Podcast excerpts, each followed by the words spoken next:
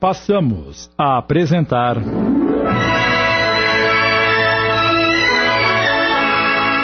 Todos os animais merecem o céu.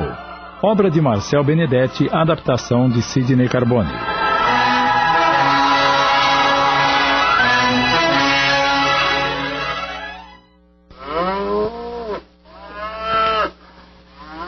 Apurem a visão e observem o ambiente ao redor dos animais.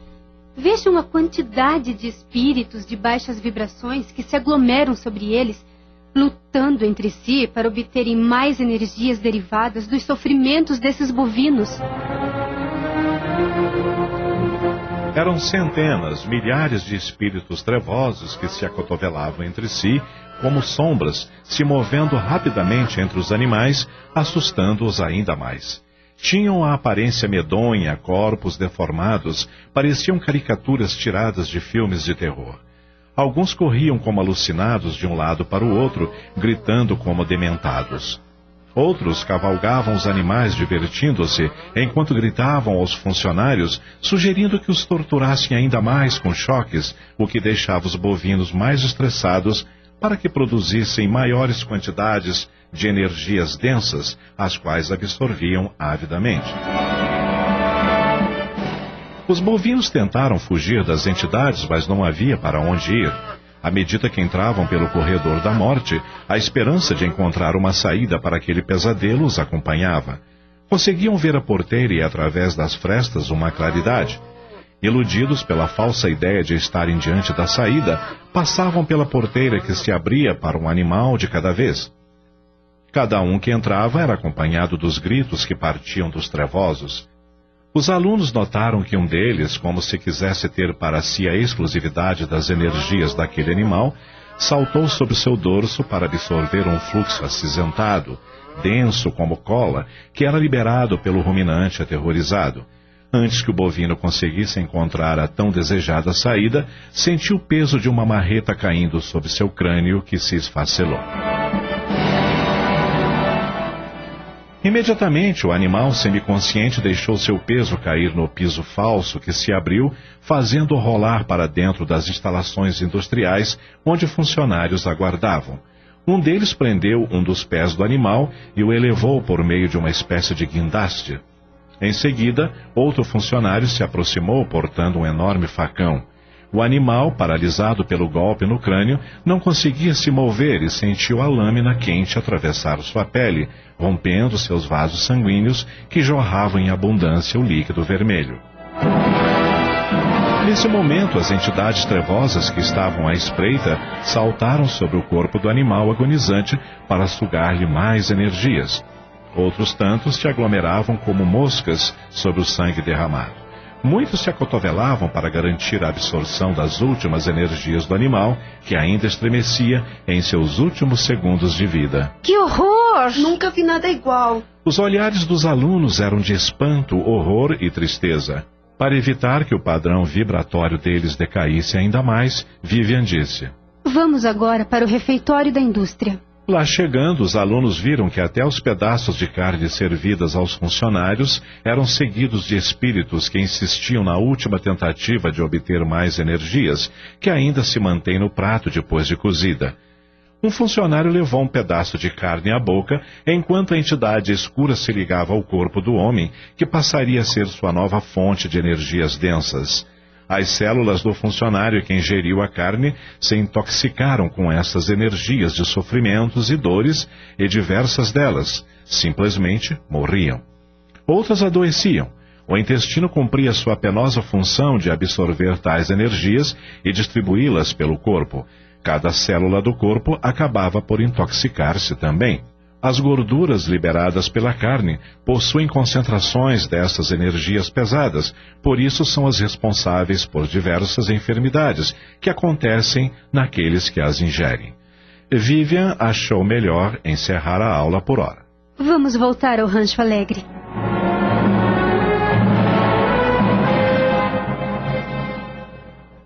Guilherme continuou a participar das aulas durante várias noites, até que chegou o dia da comemoração pelo término do primeiro ciclo de cursos. Para isso, a colônia para animais receberia visita de um espírito vindo de altas esferas, um espírito ilustre e amante dos animais. Todos estavam ansiosos e começaram a se preparar para a recepção. A guarda foi reforçada ao redor da colônia contra invasões de espíritos trevosos. Vamos mentalizar energias higienizadoras para promover a limpeza do ambiente a fim de não restar energias densas prejudiciais ao ilustre visitante. Faltavam alguns minutos para a última aula, que seria o encerramento do ciclo. Gustavo preparou o palanque nos jardins do rancho, onde se podiam ouvir os sons das águas cristalinas que rolavam dos riachos que corriam por ali e onde fontes jorravam. As flores que enfeitavam o local eram de beleza inigualável. Por fim, ele acionou o sistema de higienização luminosa para completar a limpeza do ambiente. Luzes violeta varriam todas as áreas ao redor do local onde a visita deveria se colocar para fazer a palestra de encerramento do ciclo.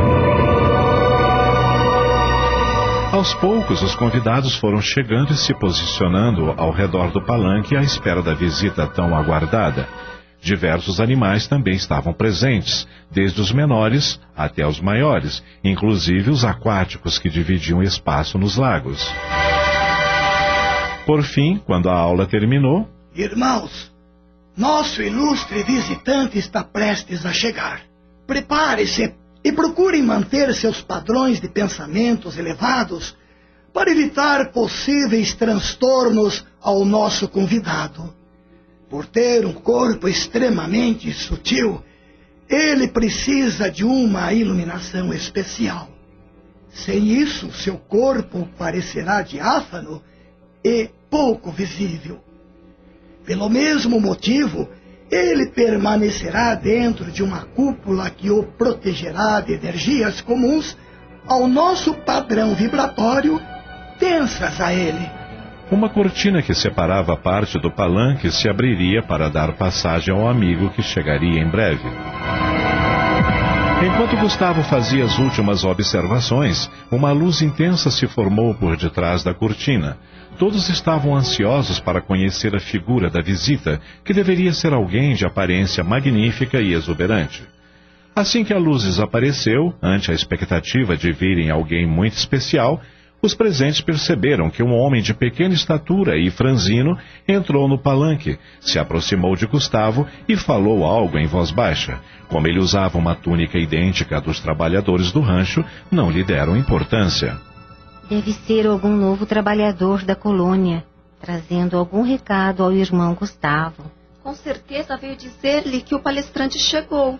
E ela estava certa. Neste momento, Gustavo anunciou: Irmãos, Neste momento terá início a palestra que encerrará este primeiro ciclo de estudos. Todos olharam para a cortina esperando que ela se abrisse e o convidado surgisse, sem se darem conta de que o amigo que dispensara a cúpula de proteção já estava entre eles, humildemente. Aquele homem de estatura pequena e de aparência discreta colocou-se ao lado de Gustavo e este. Apresento-lhes o ilustre visitante que todos aguardavam ansiosamente. Os presentes aplaudiram calorosamente, mas como ninguém surgia, houve um burburinho geral. Gustavo. Amigos, por favor, façam silêncio e olhem para o homem que está ao meu lado e não para a cortina. Ele é o nosso convidado especial.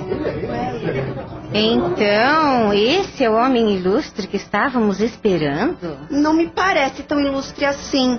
Esperava alguém mais imponente.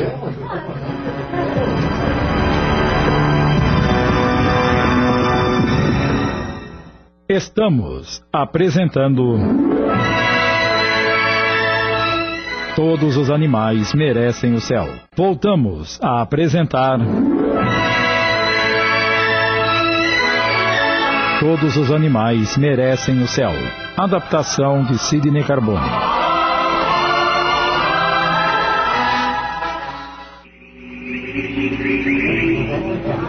Os presentes estavam decepcionados, esperavam alguém que causasse impacto à sua chegada. Aquele era simplesmente um homenzinho. Silêncio, por favor, senhoras e senhores! O silêncio se fez, embora a decepção continuasse estampada no rosto de todos. No entanto, ao pronunciar as primeiras palavras, uma chuva de pequenas gotas de energias róseas caiu sobre as pessoas que sentiram um enorme bem-estar. Não havia dúvidas de que era ela a presença tão aguardada, que humildemente surgiu na aparência de um trabalhador comum, sem qualquer sinal de ostentação.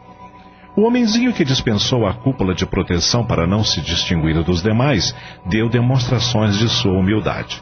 Pequeno no tamanho, mas grande no espírito, ele olhou para os presentes e, juntando os dedos, cumprimentou-os, falando com voz suabilíssima que parecia irreal. Depois cumprimentou os animais, as plantas, os vegetais, o lago, o sol, o vento, a lua, a luz do dia e até a noite que permitiu o repouso. Agradeceu a Deus por mais uma oportunidade de se reunir com amigos e, por fim, agradeceu pela dádiva da vida.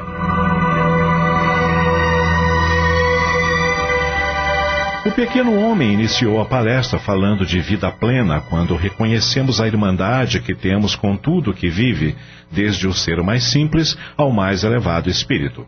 Falou dos direitos que todos temos de viver, sejamos espíritos de elevados círculos evolutivos ou não. Falou sobre o dia em que todos reconheceremos os direitos dos animais, dos vegetais, do ar que respiramos, da terra que pisamos e que nos sustenta a carne. Por fim, falou dos direitos do planeta Terra como sendo a mãe bondosa que nos abriga. Ao final, agradeceu pela oportunidade de um dia ter vivido na Terra e a Deus por ter sido útil e podido amar a todos os seres criados por Ele. A palestra foi tão tocante e comovente que não era possível encontrar alguém que não estivesse com lágrimas nos olhos, ouvindo palavras que iam diretamente ao coração e encerrou com uma prece. Louvado seja Deus na natureza, Mãe gloriosa e bela da beleza, e com todas as suas criaturas. Pelo irmão Sol, o mais bondoso, o verdadeiro belo que ilumina, criando a pura glória à luz do dia. Louvado seja Deus pelas irmãs estrelas belas, claras irmãs silenciosas e luminosas suspensas no ar pela irmã lua que derrama o luar. Louvado seja Deus pela irmã nuvem, que há de dar a fina chuva que consola. Pelo céu e pela tempestade, pelo irmão vento que rebrama e rola, louvado seja pela preciosa água, irmã útil e bela que brota humilde e casta, que se oferece a todo que apetece o gosto dela. Louvado seja pelos seus amores, pela irmã madre terra e seus primores, que nos ampare e nos oferta seus produtos. Árvores, frutos, ervas, pão e flores. Louvado seja pelos que passaram por tormentos do mundo doloroso e contentes, sorrindo, perdoaram. Pela morte serena dos bondosos. Louvado seja Deus na Mãe querida, a natureza, que fez bela e forte. Louvado seja Deus pela vida. Enquanto o pequeno homem proferia sua prece de encerramento, do alto caíam finas gotículas que perfumavam o ambiente, pequenos flocos que flutuavam suavemente sobre os presentes, que ao tocarem alguém luziam como se enormes quantidades de energias se desprendessem daqueles mínimos corpúsculos, atingindo a todos. Alguém ia bater palmas, mas ele pediu que não o fizesse, e ao contrário, ele bateu palmas para os presentes, agradecido pela oportunidade. Depois das últimas palavras, baixou a cabeça e afastou-se, sem dar as costas aos presentes, e desapareceu tão discretamente quanto chegou.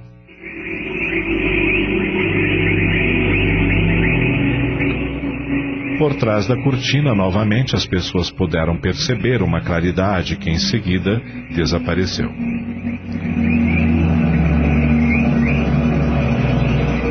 Gustavo, ainda comovido com as palavras do orador, deu por encerrado o ciclo de aulas e convidou a todos os formandos a participarem do próximo.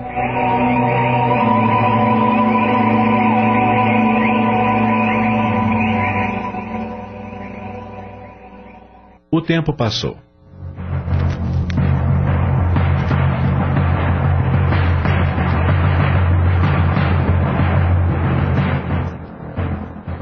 Guilherme e Cláudia se casaram. Logo ele engravidou e meses depois deu à luz um garoto que nasceu com saúde perfeita, mas com um problema.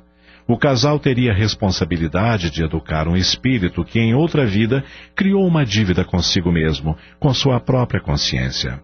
A criança trazia manchas avermelhadas pelo corpo, lembrando queimaduras. Era uma forma de se lembrar, ainda que inconscientemente, que ele tinha compromissos com os animais. Tratava-se do pai de Guilherme que voltava à vida física em resgate de si mesmo.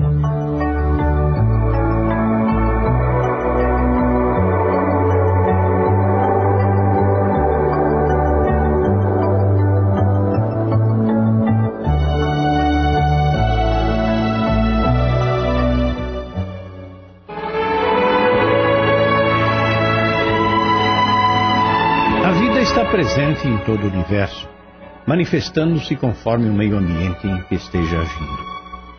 Esse fluido universal vai impregnando as partículas mais elementares da matéria e apresenta resultados compatíveis com sua estrutura.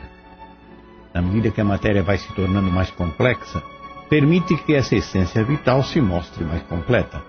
No nosso planeta Terra, a manifestação de vida vai desde elementos inertes até o corpo humano e nos animais sua realidade ganha complexidade extraordinária, completando-se com o sentimento profundo.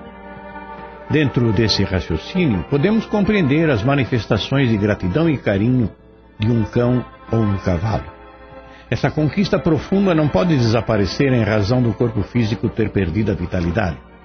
E então as realidades espirituais apresentadas neste relato são compreensíveis e gratamente aceitas. Temos certeza que todos os ouvintes se enterneceram com a descrição final. É o amor divino revelando-se belo e grandioso. A Rede Boa Nova de Rádio apresentou Todos os Animais Merecem o Céu. Obra de Marcel Benedetti, adaptação de Sidney Carbone. Em seu desempenho, atuaram os seguintes atores: Guilherme, Tony de França, Natália, Esther de Almeida, Mataveira, Zé Carlos Pedroso, Elza Maria Helena Teruel, Gustavo Adacel Alberto, Cláudia Cledemir Araújo, Vivian Luciana Florencio, Elenco de apoio Rosa Maria, Joel Robson, Antônio Camargo Leme, João Camilo, Benê Abdala, Gastão de Lima Neto e Quitéria Maria. Narração Ivaldo de Carvalho. Gravações, edição e sonoplastia Antônio Tadeu Lopes. Análise e comentários Gastão de Lima Neto. Produção e direção geral Sidney Carbone. Agradecendo o carinho da audiência, convidamos os prezados ouvintes a acompanharem conosco a partir da próxima semana uma nova produção radioteatral. Boa tarde a todos e até lá. Acabamos de apresentar. Todos os animais merecem o céu.